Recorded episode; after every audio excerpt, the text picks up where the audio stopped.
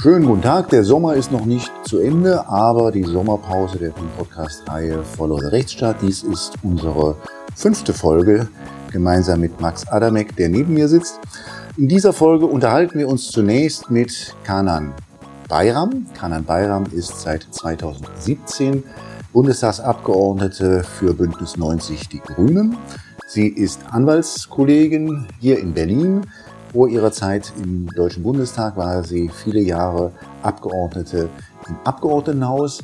Sie vertritt im Bundestag einen durchaus bekannten Wahlkreis, nämlich den Wahlkreis Friedrichshain-Kreuzberg und dann gehören wohl noch kleine Teile von Prenzlauer Berg dazu. Das ist der Wahlkreis, den lange Jahre Hans-Christian Ströbele, einer der, der sehr bekannten Köpfe der Grünen, war, auch ein Anwaltskollege als Direktkandidat inne gehabt hat. Frau Bayram ist die Nachfolgerin und mit ihr werden wir uns jetzt über Strafrechtsreformen unterhalten, die die Ampelkoalition plant. The Rechtsstaat Interview. Frau Bayram, es ist jetzt Sommerpause hier in Berlin und vielleicht auch Zeit, so ein bisschen erste Bilanz zu ziehen. Jetzt der Zeit, wo Sie jetzt auch als Mitglied einer Regierungsfraktion im Rechtsausschuss wirken. Wie ist denn die Bilanz?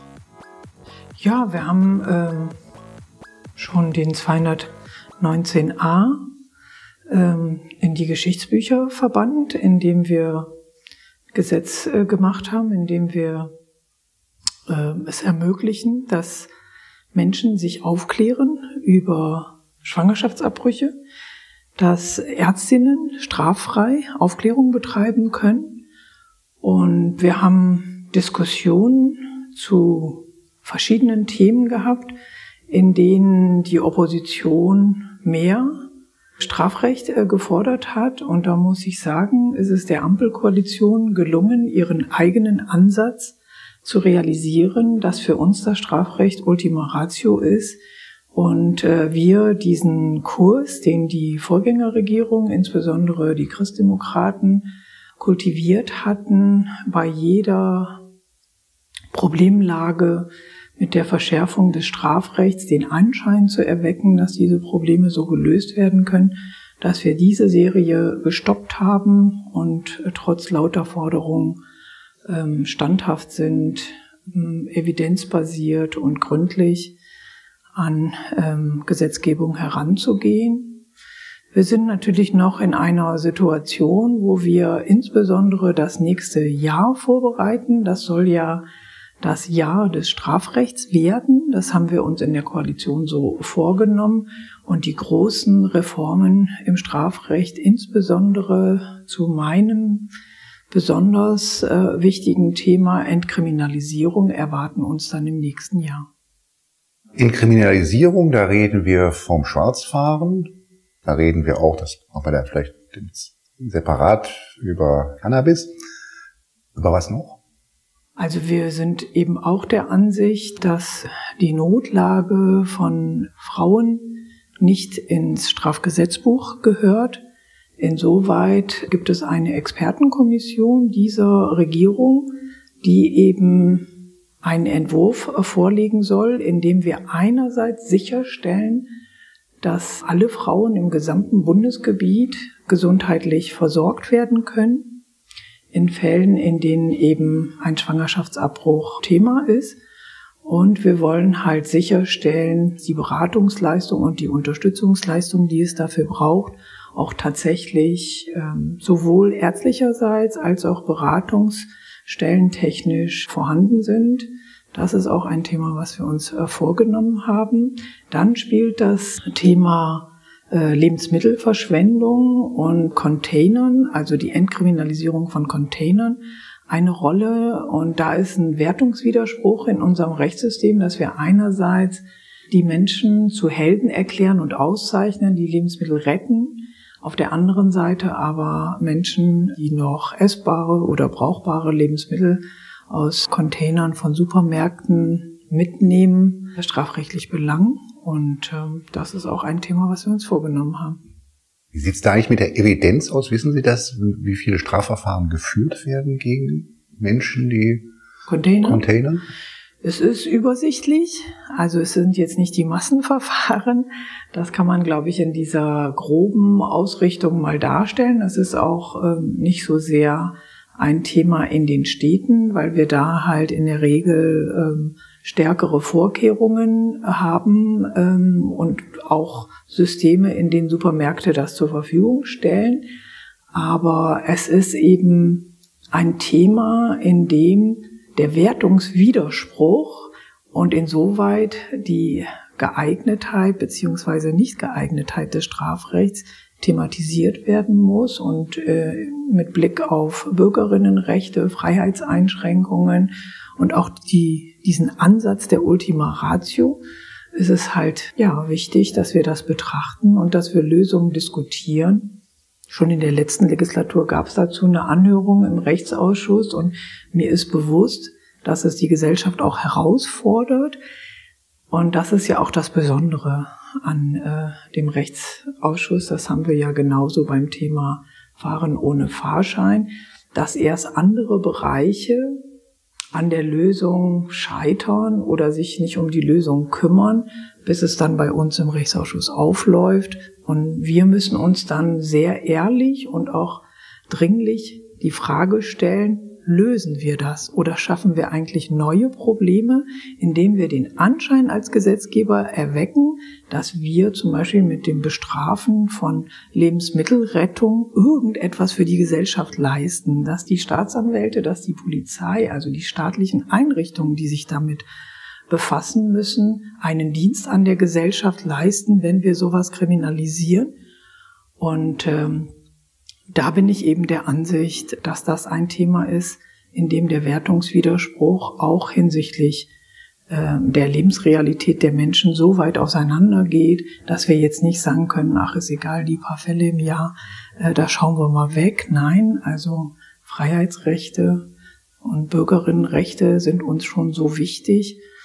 Und ich sag ja immer, ich will die Menschen feiern die Lebensmittel retten, weil sie eigentlich Helden unserer Gesellschaft sind und äh, sie nicht bestrafen dafür, dass sie eben sich kümmern. Das leuchtet sicherlich vielen ein, auch dass es da einen, den von Ihnen geschilderten Widerspruch gibt. Wie schaut es beim Schwarzfahren aus? Gibt es da auch einen solchen Widerspruch oder was sind da die Erwägungen, weshalb man sagt, also das möchte man gerne entkriminalisieren. Also beim Schwarzfahren finde ich es besonders spannend, dass die Lösung eigentlich der kostenlose ÖPNV wäre. Das wäre meine Idealvariante.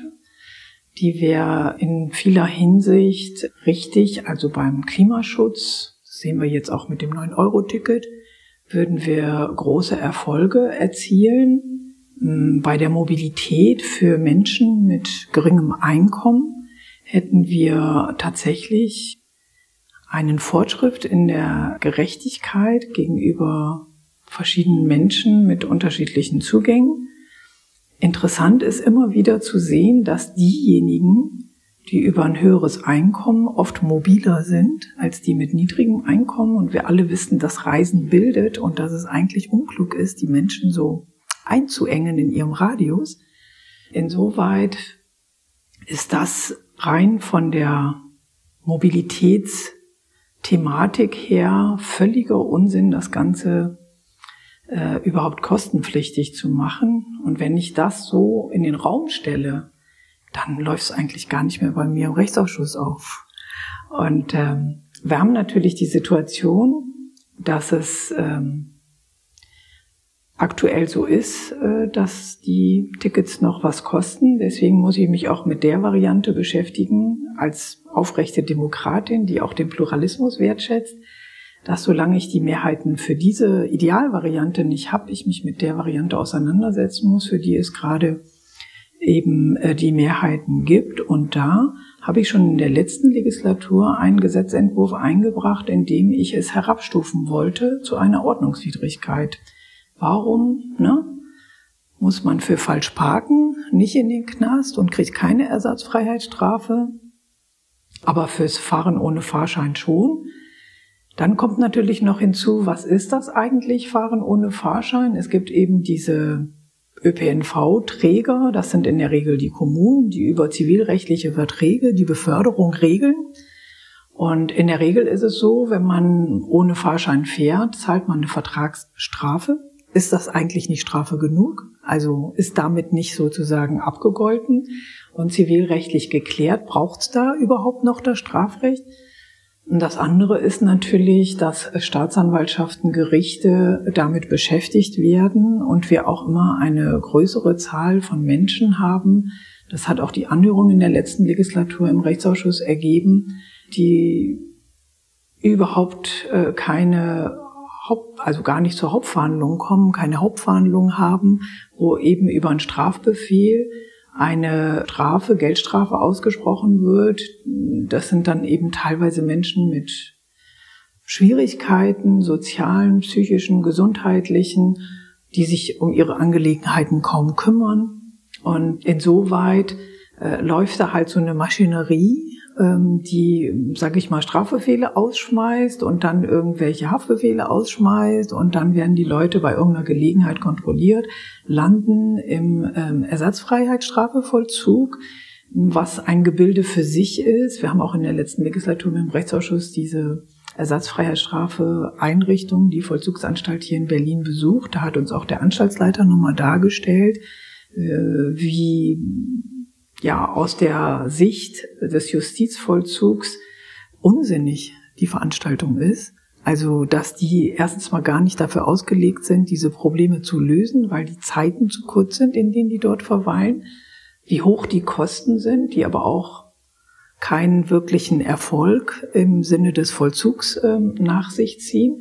Und so gibt es ganz verschiedene Gründe äh, dafür, ja, warum es so nicht bleiben kann, wie es ist. Jetzt haben Sie mir gerade etwas erzählt, was ich gar nicht wusste, dass es eine eigene Strafvollzugsanstalt gibt für die, die ersatzfreie Strafe. Ja, ja, in okay. Berlin ist das so. Okay, das, das ist mir neu. Da gibt es ja auch einen Reformvorschlag aus dem Bundesjustizministerium, diese Ersatzfreiheitsstrafe zumindest zu verkürzen, indem man nicht mehr. Anrechnung, ne? Nicht ja, das ist eine Forderung, die wurde schon in der letzten Legislatur ähm, äh, von der Justizministerkonferenz beraten. Und das ist ein Teil, ähm, der Antworten gibt. Der andere Teil, der eben auch im Zusammenhang mit dem Fahren ohne Fahrschein eine große Rolle spielt, ist, dass ähm, es eben die Menschen trifft, die schon kein Geld haben.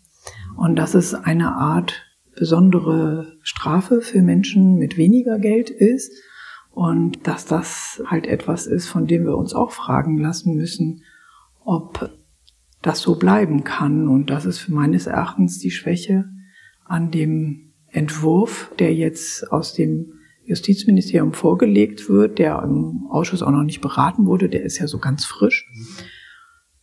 Und insoweit löst der in Bezug auf das Fahren ohne Fahrschein nicht dieses Problem der Armut, ne? Und das ist ja auch für einen Rechtsstaat eine Frage, ähm, die kritisch gestellt werden kann, wieso Menschen unterschiedlich bestraft werden. Ähm, und von daher würde ich eben sagen, da ist das letzte Wort noch nicht gesprochen. Da müssen wir auch mit dem Koalitionspartner noch reden. Das heißt, die Menschen stecken in der Schuldenspirale, fahren deswegen schwarz machen ihre Post nicht auf und sehen nicht, dass sie Strafbefehl bekommen und Haftbefehl bekommen. Und irgendwann sitzen sie dann dort ihre Strafe ab. Bei welchen Delikten gibt es das eigentlich ansonsten noch gehäuft? Naja, das ist eigentlich. Gibt's da noch äh, andere typische? Eigentlich. Ladendiebstahl? Ja, diese sogenannten Bagatelldelikte. Ja, Ladendiebstahl. Hm, da wird es eher auch diskutiert ähm, mit Blick auf die geringen Preise, die da, also unter 50 Euro. Ja, aber da hat es eben meines Wissens nach nicht diese, diese Dimension, wie wir sie beim Fahren ohne Fahrschein haben. Hm. Zu, dem, äh, zu den Entkriminalisierungsvorhaben gehört ja auch als ganz prominentes Thema das Thema Cannabis. Wie weit ist man da eigentlich mit Reformvorschlägen, Entkriminalisierungsreformvorschlägen?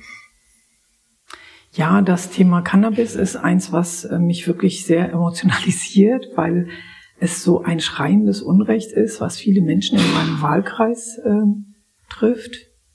Und ich finde es einfach unfair, dass die Anhänger der CDU immer noch und in aller Öffentlichkeit und hemmungslos Alkohol konsumieren dürfen und Teile der Menschen in meinem Wahlkreis nicht legal kiffen dürfen. Deswegen bin ich eben der Ansicht, dass es dort eine sehr weitgehende Entkriminalisierung braucht. Wir sind da auch im Austausch mit dem Bundesgesundheitsministerium, das ja für den Entwurf zuständig ist. Und ja, ich hoffe, dass es tatsächlich gelingt, in diesem Jahr einen Entwurf zu bekommen, der uns über die tatsächliche äh, Gesetzgebung ermöglicht, den Rahmen äh, zu stecken. Also im Moment gibt's ja Konferenzen. Ich selbst war auch bei einigen, in dem das so international verglichen wird, in dem die potenziellen Instrumente zur Kontrolle, wie zum Beispiel das Tracking über eine App, äh, diskutiert werden, indem wir Beispiele aus den USA und aus dem europäischen Ausland wie Malta und ähnliches diskutieren. Aber ich bin eigentlich schon weiter und äh, eher bereit, mit der tatsächlichen Gesetzgebung das auf den Weg zu bringen, dass wir diese Ultima Ratio, wie wir sie für andere Bereiche haben, eben auch bei diesem Konsum von Cannabis anlegen. Und das ist auch die häufigste Frage, die mir gestellt wird, wenn ich ähm, in meinem Wahlkreis unterwegs bin. Jetzt werden unsere datenschutzinteressierten Zuhörer gleich aufhorchen, wenn da von einer App die Rede ist, wo getrackt werden soll. Was, was soll da getrackt werden? Die Pflanzen. Okay. Okay. Das, okay, dass, dass da kein Wildwuchs entsteht, quasi, ja. Also es ist ja so, ich könnte auch damit leben, wenn wir die Menschen und die Natur ohne diese App zusammenbringen. Aber es ist eben eine Möglichkeit, äh, denjenigen äh, die gesetzliche oder die staatliche Kontrolle ähm, zu ermöglichen, äh, denen das wichtig ist. Ähm, wenn es nach Ihnen ginge, würde Cannabis vollkommen entkriminalisiert oder gibt es da Bereiche, wo Sie sagen würden, also da ist es vielleicht doch vernünftig, gewisse Grenzen zu ziehen? Also ich brauche da wirklich Entkriminalisierung, halte das auch von der sauberen Gesetzgebung äh, her für einen guten Weg. Meine Partei steht aber für das Kontrollgesetz. Und äh, der Hintergrund ist, dass äh, Sie sagen, der Umgang muss erst geübt werden. Es lässt sich auch nicht komplett von der Hand weisen. Also ich glaube, in Marokko kann man da eher davon ausgehen, dass die Leute schon einen geübten Umgang haben als oder in Kreuzberg als vielleicht ähm, in äh, Stuttgart oder in Rosenheim. Ich weiß es nicht. Und insoweit äh, will ich aber auch äh, nichts verhindern, indem ich jetzt mit meiner absoluten Forderung äh, diese Debatte belaste, sondern ich sage halt, lass uns einfach das machen, was funktioniert und was wir auch wirklich leisten können.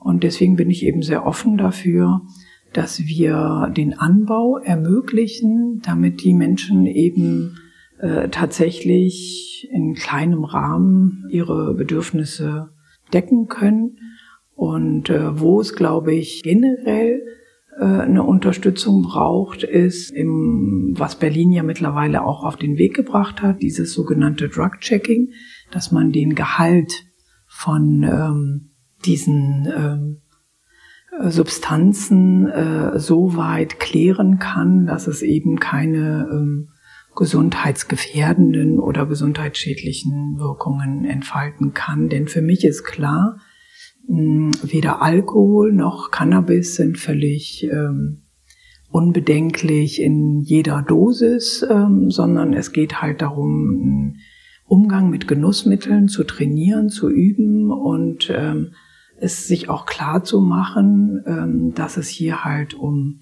Genussmittel geht, wo die Dosis das Gift macht. Äh, Drogencheck, das betrifft ja vielleicht nicht so sehr Cannabis, sondern auch andere Drogen, also äh, äh, Kokain, sogenannte Partydrogen, die ja in Kreuzberg und Friedrichshain, wie ich schon mal gehört habe, auch gelegentlich mal verbreitet sind. Nur Cannabis entkriminalisieren oder auch bei den anderen Drogen. Also es gibt ja die Berliner, der Berliner Grünen Verband hat heute gerade eine Forderung herausgegeben, doch viel, viel weiter noch zu gehen und auch den Besitz von solchen Drogen freizugeben. Was ist da Ihre Position? Also die Grünen in Berlin haben tatsächlich immer auch schon äh, diese Themen so diskutiert. Ähm, ich will nochmal das Drug-Checking auch für Cannabis äh, schon einbringen, weil wir mittlerweile Konzentrationen auch von Cannabis haben, die eine Dosis erreichen können, die nicht nur gesundheitsgefährdend, sondern auch letal sein kann. Und von daher stellt sich die Frage in Bezug auf die anderen äh, Drogen, gibt es da im Moment keine Mehrheiten, tatsächlich weitergehend zu entkriminalisieren.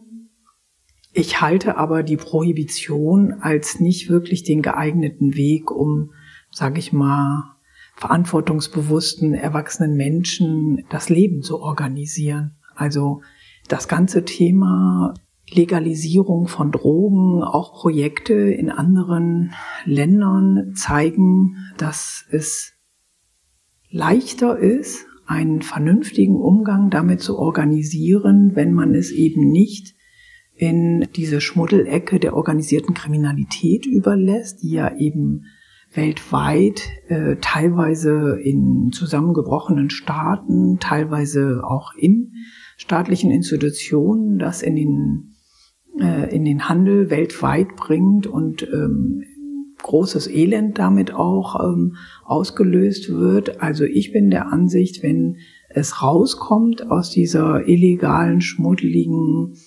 Handelsplattform in legale Räume, in denen das stattfinden kann, in denen es kontrolliert wird, in denen eben auch ärztliche Hilfe rechtzeitig erlangt werden kann, dann ist es ein erwachsenerer, vernünftigerer Umgang. Mir ist aber bewusst, dass wir in Deutschland weit von solchen Mehrheiten sind. Deswegen ist es auch ein bisschen müßig, äh, halt zu sagen, was präferiere ich, weil es ja so eine Art Gesamtkonzept ist, eben zu sagen, kann ich es dort besser bekämpfen, weil bekämpfen will ich einen Umgang mit äh, Drogen, der Jugendliche schädigt, der auch Erwachsene so schädigt, dass sie ähm, ja Verhältnisse haben, in denen sie sich selbst, aber eben auch anderen schaden. Und das haben wir auch bei Alkohol, bei legalen Drogen. Ähm, und da sieht man schon, wie schwierig es ist. Aber bei äh, Drogen, die nicht legal sind, ist es von den Hilfestrukturen halt unweit schwieriger. Und gerade solche Orte in meinem Wahlkreis, wo ähm, solche Drogen vertickt werden, zeigen eben, wie diese Beschaffungskriminalität, wie Prostitution, wie all das, was ja wirklich ähm, dazu geeignet ist, Menschen an Körper und Seele nachhaltig zu schädigen, äh, was das für Folgewirkungen hat. Ich glaube halt nicht, dass wir ähm, den ungesunden Umgang mit Genussmitteln ähm, dadurch besser regulieren, dass wir es verbieten. Ein Reformvorhaben möchte ich noch kurz ansprechen, ähm, das jetzt vielleicht nicht unmittelbar das, sondern nicht und nicht das Strafrecht betrifft, aber doch auch schon für rege Diskussion sorgt. Und, und ähm, das ist das Selbstbestimmungsrecht, also die, die Aufhebung des alten transsexuellen Gesetzes aus, das aus dem Jahr 1981 stammt und zu dem es ja erste Überlegungen auch schon jetzt ähm, aus dem Justizministerium gibt. Jetzt ohne das auszubreiten, kennen Sie alle, kennen Sie all die Einwände, die es gibt. Da könne Missbrauch mitgetrieben werden. Was, was haben Sie da für eine Position? Also im Rechtsausschuss der Grünen Fraktion bin ich für das Thema nicht zuständig. Aber, Aber haben sicherlich eine Meinung dazu. Ja, ja, ich bin eben der Ansicht, ähm, dass es ähm, geregelt werden muss und dass es paternalistisch wäre, wenn wir den Menschen vorschreiben, wer sie sind. Und diese Parameter müssen der Rahmen sein, in dem wir eine Lösung finden. Was, glaube ich, genauso dringend ist, ist, dass wir eine Lösung finden, die von den Betroffenen respektiert und akzeptiert wird, die aber auch von den Behörden angewandt und umgesetzt werden kann. Und das wird nicht leicht. Okay, also ein dickes Brett, was da noch zu bohren ist, ja. Ich denke schon, dass es etwas ist, äh, wo auch die Debatte und der Prozess alle Beteiligten weiterbringen kann. Die Chance besteht, wenn die halt ähm, bereit sind, wirklich miteinander über Lösungen zu reden. Aber die Gefahr, und das sage ich auch als jemand, die viele Jahre schon Politik und Recht macht, die Gefahr besteht natürlich auch immer, dass ähm, diejenigen, die es verhindern wollen, jeden Lösungsansatz so lange zerreden, bis nur noch sozusagen die Situation bleibt, dass die Betroffenen sagen, wenn das die Lösung ist, würde ich mein Problem wieder. Und dann scheitern wir als Politik, weil dann kommen wir in der Sache nicht weiter und helfen niemandem. Deswegen ist es meines Erachtens so wichtig, dass man Runden hat, in denen man gemeinsam an Lösungen arbeitet Jetzt muss ich nur sagen, gerade die Betroffenen, die haben sehr, sehr lange und sehr, sehr geduldig auf Lösungen gewartet und gerade diese Ampelkoalition als Fortschrittskoalition hat sich auf die Fahnen geschrieben, die Lebensrealität der Menschen, auch in Familien und in der Gesellschaft abzubilden. Deswegen können wir jetzt nicht warten. Das heißt, wir brauchen das Gesetz. Und es ist ja bemerkenswert, dass es schon dass der Prozess schon im Gang ist nach so kurzer Zeit. Ich muss auch sagen, da finde ich den Justizminister einen pragmatischen Juristen, der auch keine, kein Zauderer ist, der nicht zögert, sondern der sich um seine ähm, Verantwortung für die Menschen, aber auch für diese Koalition bewusst ist. Und wenn er so mutig bleibt, wie er jetzt ähm, in der bisherigen Bilanz, glaube ich, bezeichnet werden kann, dann ähm, traue ich ihm zu, dass er das schafft, einen Entwurf vorzulegen, den man in den Beratungen durch die Koalitionsfraktionäre, aber eben auch die Opposition so auf den Weg bringt, dass der auch das ähm, durch Verkündung sozusagen äh, in die Umsetzung gerät. Also da muss ich sagen, baue ich auf Herrn Buschmann. Mhm. Ja, es ist beachtlich, das Tempo, das er, das er vorgibt, nicht? Das ähm, ist man von seinen Vorgängern nicht immer gewohnt gewesen, auch diese Entschlossenheit. Und, und, und es ist sicherlich auch gut gewesen, dass es jetzt wieder ein Justizministerium gibt, ein reines Justizministerium gibt, die sich tatsächlich auch auf die Rechtsthemen fokussieren können. Jetzt haben wir einen weiten Bogen gespannt und sind am Ende unserer Zeit und ich darf Ihnen ganz, ganz herzlich danken und ja, gutes Gelingen ähm, dann wieder nach dem Neubeginn im September. Vielen Dank, Bayer. Danke Ihnen fürs Gespräch.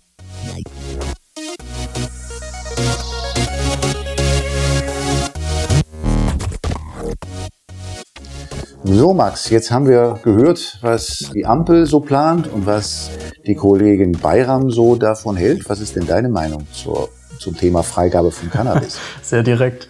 Ähm, genau, wir haben das gehört. Ich denke, das ist grundsätzlich ein, ein, gute, gutes Anliegen und, oder ein, ein jedenfalls verständliches Anliegen ähm, in Anbetracht einfach der realen Rate des Konsums dieser Droge und möglicherweise auch vor allem in Anbetracht der, der geringen äh, Gefahren und, und Schädigungen am eigenen Körper, die diese Droge überhaupt imstande ist anzurichten. Und ich persönlich habe lang und viel darüber ähm, ja sozusagen auch gerungen mit mir, wohin oder wo ich mich eigentlich positionieren würde in dieser Debatte. Es fällt mir auch schwer. Aber ich denke, äh, Legalisierung äh, ist wohl äh, ist wohl der richtige Weg, denke ich ja. Beziehungsweise Entkriminalisierung, darauf sollte tatsächlich dann auch der der Schwerpunkt möglicherweise im, im Duktus in der Konnotation ähm, liegen, denn darum geht's letztlich. Genau. Es sind ja gewiss nicht nur junge Leute, die ähm, ähm, wie wie ist denn das so heutzutage? Ähm, äh, gibt es viele Kiffer im, so in deinem Alter, erste Hälfte 20? Ähm, also ja, ich würde sagen ja und ich kenne auch sehr, sehr viele Leute, die jedenfalls mindestens einmal das, das gemacht haben, das ausprobiert haben, was sie sicherlich und, und Gott sei Dank auch bei anderen Drogen nicht von sich sagen würden und äh, sagen können. Aber ja, es gibt viele und es gibt aber, und das ist auch etwas, was ich halt im Hinterkopf habe, weshalb ich auch vorsichtig damit bin, mich klar zu positionieren, es gibt eben auch viele, die machen das sehr exzessiv. Und das ist dann ähm, auch oft ein Ausmaß, was wirklich gar nicht mehr schön ist, weder für, für mich ähm, als Person, die mit äh, diesen Leuten irgendwie bekannt ist, befreundet oder dergleichen, äh, sondern eben auch darüber hinaus für die Betroffenen oder die Konsumierenden selbst, die sich damit dann auch durchaus schon Dinge verbaut haben. Also da habe ich auch schon ähm, längere äh, länger zurückliegende Geschichten aus meinem persönlichen Leben, die da durchaus auch wirklich ähm, tragische Endungen gefunden haben. Aber ja, das würde jetzt vielleicht zu weit gehen. Aber ja, kurze Antwort, ja. Ich kenne viele und es ist sehr verbreitet. Und das, obwohl es ja immer noch jedenfalls formal verboten ist, wenn mhm. auch nicht verfolgt wird bei geringen Mengen. Ähm, insofern ist das ja auch so ein bisschen die Frage, ob das jetzt eigentlich dafür oder dagegen spricht, das zu, ähm, äh, das zu entkriminalisieren. Mhm. Wir werden sehen und kommen vielleicht mal darauf zurück, wenn es mal tatsächlich einen konkreten Gesetzesvorschlag äh, gibt. Ja, Jetzt ja. gibt es ja zwei etwas schon konkretere Vorhaben, über die wir mit Frau Bayram auch gesprochen haben. Containern ich wusste gar nicht so ganz genau bis vor kurzem, was Containern ist. Wusstest du das? Ich wusste das tatsächlich, ja, ja. Das habe ich auch schon in meinem persönlichen Umfeld. Eine ähm, sehr herzliche, sehr sympathische Frau, meine Nachbarin, äh, macht das tatsächlich regelmäßig. Also das ist ja, das ist wohl was, was ich preisgeben darf. Ähm, demnach in meinem näheren Umfeld oder auch in der Vergangenheit habe ich öfter Leute kennengelernt, die das tatsächlich regelmäßig ähm, machen, ja. Und dann hast du sicherlich auch Sympathie, dass das inkriminalisiert werden soll. So weit würde ich, glaube ich, nicht gehen, dass ich sagen, sagen würde, äh, ich habe Sympathie. Ich muss zugeben, ich habe mich noch nicht ganz damit auseinandergesetzt, warum eigentlich konkret das illegal ist. Möglicherweise könnte es aber unter anderem, unter vielen Gesichtspunkten, warum es eben illegal ist, ähm, könnte ein Gesichtspunkt ja sein, dass das immer noch das Eigentum derjenigen ist, die das produzieren, also vor allem der Supermärkte oder der großen Ketten, die auch dann entsprechend große Mengen an Müll produzieren. Und dass es dabei einfach auch um eine, um eine Sicherung äh, unserer gemeinsamen Umwelt geht, dass dieser Müll nicht einfach wild fremd äh, verteilt und, und entwendet werden kann, sondern dass das Ganze sorg- und fachgerecht ähm, entsorgt werden kann was letztlich auch diejenigen, die diesen Müll produzieren, zu gewährleisten haben. Das heißt, das ist vielleicht auch eine ordnungspolitische Sache, die damit ein bisschen möglicherweise auch äh, chaotischer geregelt wird, wenn man das Ganze einfach freigibt und insofern enteignet. Denn äh, sowas wie Eigentum an diesem Müll und den ne, äh, Überresten von, von Produktion und Co. Äh, besteht ja, mein, meines Wissens. Mhm, das ist, das ist ganz normaler Diebstahl. Genau. Mehr ist richtig. das nicht. Und, und es geht ja nur um die Frage, ob man da eine Ausnahme schafft und sagt, also als Diebstahl gilt nicht. Mhm. Ähm, ich weiß jetzt nicht, ob es da konkrete Formulierungsvorschläge gibt und gegebenenfalls wie die lauten. Mhm. Aber als Diebstahl gilt das halt nicht, wenn man in, de, in etwas hereingreift, was als Lebensmittel schon der Müllentsorgung mhm. zugeführt worden ist. Ich verstehe das und ich finde auch, das ist an sich natürlich ein ehrwürdiges Anliegen, weil natürlich ist das immer noch ein Problem. Und ich meine, in Frankreich zum Beispiel hat man auch eine äh, Regelung der Gestalt oder ähnlicher Gestalt getroffen, wo man diesem Problem ein bisschen Abhilfe schaffen konnte durch eine gewisse Entkriminalisierung.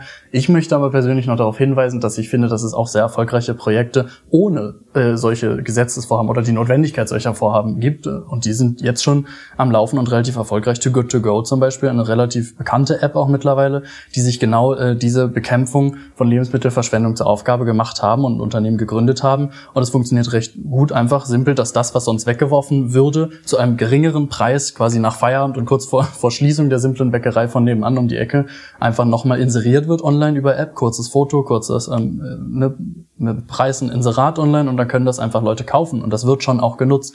Und möglicherweise wäre eine Alternative äh, zu dieser äh, wirklich allumfassenden Entkriminalisierung ähm, von solchen Eingriffen in Eigentum oder Diebstahl, wie du ja auch zu Recht das, das benennst, ähm, einfach eine Incentivierung von weiteren solchen Programmen und quasi Kooperation mit denjenigen, die den Müll produzieren, einfach da noch stärker darauf hinzuwirken und Druck auszuüben, weniger Müll zu produzieren, sondern anzuerkennen, dass vieles davon auch gar kein Müll überhaupt erst ist, sondern es noch weiter verwendet werden kann und mit Hilfe nützlicher Programme oder eben vor allem auch solcher Unternehmungen, äh, wie eben Too Good To Go, was mir jetzt spontan einfällt, kann man das möglicherweise auch beheben. Was mir gut gefällt an dem Einsatz, an dem Ansatz von Frau Bayram und überhaupt an der Linie, die man jetzt wahrnimmt in der Ampelkoalition, ist, dass dann doch immer mal die Frage gestellt wird, muss es eigentlich wirklich das Strafrecht sein? Mhm. Mhm. Und das hat schon einiges für sich, was Frau Bayram sagt, dass da irgendwo schon das sehr widersprüchlich ist, wenn man das einerseits ja doch gut findet, dass Lebensmittel, wie es dann so Mhm. schön heißt, gerettet werden. Mhm. Und dann andererseits, ähm, dass im Gesetzbuch jedenfalls, auch wenn es ja, so sagt es ja Frau Bayram auch, wohl jetzt nicht allzu häufig verfolgt wird, dann immer noch äh, als Straftat äh, geführt wird. Mhm. Ja, ja, genau. Das, das verstehe ich, wie gesagt, komplett. Und das ist auch was, worüber man diskutieren muss und möglicherweise Neuregelungen schaffen muss. Ähm, Ich frage mich einfach nur, wo soll dann die Linie verlaufen? Wenn man jetzt sagt, das ist etwas, woran der plötzlich kein Eigentum mehr hat, weil er scheinbar nach außen hin äh, sozusagen sich dieser Sache, dieser Reste entledigt hat. Wo ziehen wir dann die Linie? Ne? Also äh, das ist so ein bisschen dann schwierig, weil es ist eben auch gut, dass wir Eigentum an Sachgegenständen haben, die strafrechtlich mittels Diebstahlsparagraphen und dergleichen ähm, geschützt sind vor quasi unfreiwilliger Entwendung. Und wie gesagt, möglicherweise hat das ja auch einen Nutzen für die Umwelt, dass wir sagen, diejenigen, die es produzieren, denen ähm, äh, tragen wir Verantwortung dazu, da, dafür auf, ähm, das fachgerecht auch zu entsorgen und sich um ihren großen Müll auch äh, in anständigem Maße dann auch zu kümmern, dass der fachgerecht entsorgt wird. Vielleicht hat das ja auch Vorteile, das denen zu überlassen, anstatt irgendwelcher Privatpersonen, die da plötzlich über den Zaun hüpfen und äh, in deren Containern nach irgendwelchen ähm, ne, nützlichen Lebensmitteln rumkramen. Also ich bin als junger Mensch gelegentlich mal beim Schwarzfahren erwischt worden. Du auch? Ja, tatsächlich auch. ja. Cool. Aber ich gehe mal davon aus, genauso wenig wie ich jemals dann da auch strafrechtlich belangt worden Mhm. wegen ähm, Schwarzfahren. Was sagst, was sagst du zu den Argumenten für eine Entkriminalisierung des Schwarzfahrens? Das ist für mich der, der gleiche Punkt, denn auch da wieder, wo ziehen wir die Linie? Es geht ja schon um Erschleichen von Leistungen und wenn wir sagen, in dem einen Kontext ist das jetzt in Ordnung für manche Personen aus gewissen persönlichen Umständen, äh, die diese individuellen Personen vielleicht äh, gerade erleiden, was wiederum, ich muss, natürlich, es ist ein ehrwürdiges und vernünftiges Anliegen, was wichtig ist und wo man irgendwie einen Umgang mit finden muss. Ich frage mich nur, ob das der richtige Umgang ist, das einfach allumfassend äh, zu entkriminalisieren, weil wenn da, warum dann nicht auch woanders? Und Frau Bayram hat das ja auch in Anführungsstrichen zugegeben, dass ihre Idealvorstellung ja sowieso sei, dass das Ganze einfach ein kostenloser Nahverkehr für alle sei. Insofern äh, eine Art quasi sozialistisches Modell von frei verfügbarem Nahverkehr und diesen Leistungen für alle, sodass die nicht mehr erschlichen werden müssen. Und das ist halt die Frage, die ich mir dann stelle, ist diese Entkriminalisierungsvorstellung dann vielleicht so ein bisschen eine Einführung dieses Modells äh, durch die Hintertür, wie Juristen das manchmal ähm, zu Recht bezeichnen. Mir gefällt das nicht, mich, mich überzeugt das nicht, worüber man aber äh, diskutieren kann, oder äh, finde ich jedenfalls, man kann natürlich über alles diskutieren, Gott sei Dank, aber da ist die Frage, ob man das äh, herabstuft auf nur noch Ordnungswidrigkeit und nicht mehr Strafwürdigkeit in diesem speziellen Fall in einem äh, Nahverkehr, der ja sowieso öffentlich auch subventioniert und überhaupt möglich gemacht wird. Der Staat hat ja sowieso schon da seine äh, Hände drüber. Das ist ja wohl auch der Vorschlag äh, der Ampel, dass, dass das dann nur noch ein Bußgeld ist. Und also das, was Frau Bayram äh, berichtet hat, wusste ich noch nicht, dass sie ja da aus einer speziellen Strafvollzugsanstalt in Hm, Berlin, wusste ich auch nicht, ne? äh, wo also nur diejenigen sitzen, die ihre Geldstrafen nicht bezahlen können, Hm. dann das absitzen, dass eine, eine solche Strafanstalt dann voller Schwarzfahrer ist. Das ist ja eine furchtbare Spirale, die dann entsteht, wenn die Leute schon über, überschuldet sind, deswegen die BVG oder was immer für ein Nahverkehrsunternehmen nicht bezahlen können, dann, dann da Tagessätze bekommen, äh, Strafbefehl, die wieder nicht bezahlen können und dann am Ende im Gefängnis landen. Also da fragt man sich, was da eigentlich noch der Sinn dahinter äh, ist. Ob das wirklich würdig ist, da eine solche, da in dieser Form auch mit dem Strafrecht noch der, zur Schuldenspirale beizutragen. Ich, äh, ja, da bin ich ganz bei dir. Ich frage mich nur, das ist auch noch eine Frage, die ich mir einfach gestellt habe, ist, ob wir da mit den Betroffenen, die wirklich dann so weit gehen, in Anführungsstrichen, dass es, dass so viel passiert sein muss, dass sie dann im Gefängnis landen, in der Freiheitsstrafe, also ob man, ob denen damit wirklich geholfen ist, habe ich mich halt gefragt, weil wie du ja auch eingangs sagtest, wir beide wurden auch schon mal dabei erwischt, uns ist das auch passiert, das wird wahrscheinlich vielen auch unter den Zuhörern so gehen. Viele sind wahrscheinlich mal dabei erwischt worden, ist vielleicht auch aus Versehen passiert. Dann zahlt man halt diese äh, 60 Euro sind ja mittlerweile dieser Gebühr, dieser Strafzahlung sozusagen und damit ist die Sache gegessen. Aber wie Frau Bayram ja selbst auch im Interview meinte, sind die Leute, die in solchen Gefängnissen landen, oft solche Leute, die, ich glaube, sie hat selbst auch gesagt, die sich um ihre persönliche Belange einfach gar nicht kümmern oder kümmern können, kümmern wollen, wie auch immer, die dann auch nicht an den Postkasten gehen, diese Dinge ähm, entdecken, zum Beispiel irgendwelche Strafbefehle, Haftbefehle und dergleichen, und dass das dann überhaupt so weit, so weit kommt. Und ich frage mich halt, ob diese, diese Leute nicht äh, schon im, im Ansatz, schon von vornherein ganz andere Probleme haben eigentlich, als dann einfach nur letztendlich im Gefängnis zu, ähm, äh, zu liegen. Ähm, und ob denen damit wirklich äh, langfristig geholfen ist oder ob, ob man da nicht vielleicht woanders, vielleicht an der Wurzel des eigentlich tiefer liegenden Problems anpacken sollte, so dass, dass man vielleicht darüber nachdenken könnte, ob solche Vorschläge auch eher eine Symptombekämpfung sind. Ja, wobei mit dem Gefängnis ist mit denen dann sicherlich nicht geholfen. Das kennt übrigens, das kennt jeder Anwalt, äh, weil irgend, in irgendwelchen Zusammenhängen hat, kriegt man immer damit zu tun, wie viele Menschen es doch gibt, die in dieser Schuldenspirale mhm. stecken. Mhm. Und so, die dann, ähm, und das, das, wenn man das nicht kennt, dann, dann, dann, mhm. dann kann man sich das gar nicht vorstellen, aber es gibt doch unglaublich viele Menschen, die einfach ihre Post nicht aufmachen. Ja, die dann, wenn sie wenn der Gerichtsvollzieher steht und die, die Wohnung räumen will, mhm. die sagen, ich habe nie irgendwas gehört. Ja, weil sie haben dann, sie haben dann die Mahnungen des Vermieters nicht mehr wahrgenommen, sie haben dann die, die Klage, die Räumungsklage nicht mehr, nicht mehr abgeholt bei der Post und, und also wirklich bis hin, bis hin zur Räumung. Ich hatte mal vor Jahren eine Geschichte da, hatte jemand, da ging das so weit, dass sie jemand nicht nur geräumt hatten, ich glaube, er war dann irgendwann ausgezogen, äh, da ist es dann so weit gegangen, dass dann der Keller mit allen persönlichen Gegenständen, äh, der da noch war, also mhm. auch noch, äh, also die er sich jederzeit hätte abholen können, mhm. aber der halt noch gefüllt war, dann auch noch ähm, ausgeräumt und äh, entsorgt wurde.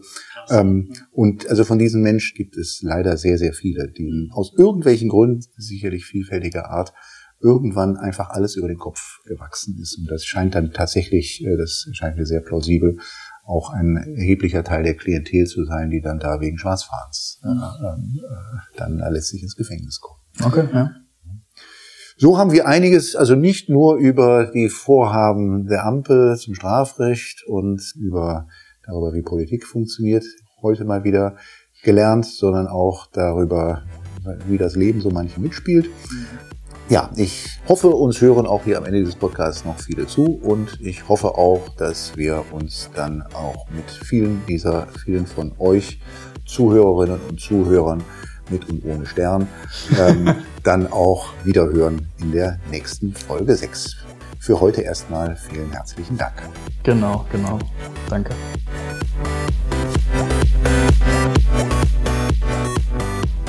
Das war Follow the Rechtsstaat. Schaltet auch ein bei der nächsten Folge und abonniert.